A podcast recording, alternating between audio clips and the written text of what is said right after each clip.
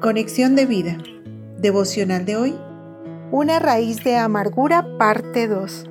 Dispongamos nuestro corazón para la oración inicial. Señor, te pido que examines en lo más profundo de mi ser y que quites toda raíz de amargura si no he perdonado verdaderamente a alguien o si no estoy haciendo lo que te agrada. Guíame por el camino recto y sáname de toda herida emocional y espiritual que haya en mí. Amén. Ahora leamos la palabra de Dios. Segunda de Corintios capítulo 13 versículo 5. Examinaos a vosotros mismos si estáis en la fe.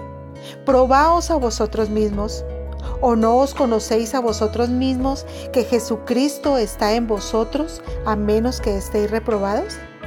Salmo 139, versículos 23 al 24.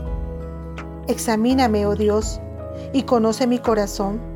Pruébame y conoce mis pensamientos, y ve si hay en mí camino de perversidad, y guíame en el camino eterno. La reflexión de hoy nos dice, una raíz de amargura no se ve a simple vista, así como la raíz de las plantas que está cubierta nosotros en muchas ocasiones disfrazamos o no admitimos que hay enojo en nuestro corazón o que hemos guardado rencor, temor o desilusión por algún conflicto que hayamos tenido. Por ejemplo, cuando una persona ha caído en la amargura, si alguien le hace un reclamo o le pide explicaciones, empieza a buscar en la otra persona los defectos para tapar sus propias faltas y justificar su amargura. Por esto, debemos examinarnos en la presencia de Dios, ya que la oración es la medicina eficaz para que Dios quite toda raíz de amargura.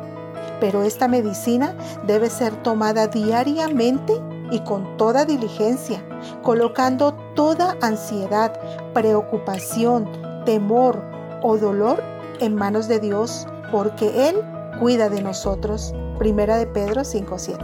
Hermanos, aunque Dios sabe todo de nosotros y conoce nuestro corazón, es su voluntad que le hagamos conocer todo lo que nos inquieta y que Él nos examine en lo más profundo de nuestro interior para ver si hay alguna raíz de amargura o perversidad, si hay algo en lo que lo estemos ofendiendo, para que Él nos muestre y coloque en nosotros el pensar correcto el sentir adecuado y el camino íntegro que debemos seguir. Visítanos en www.conexiondevida.org. Descarga nuestras aplicaciones móviles y síguenos en nuestras redes sociales.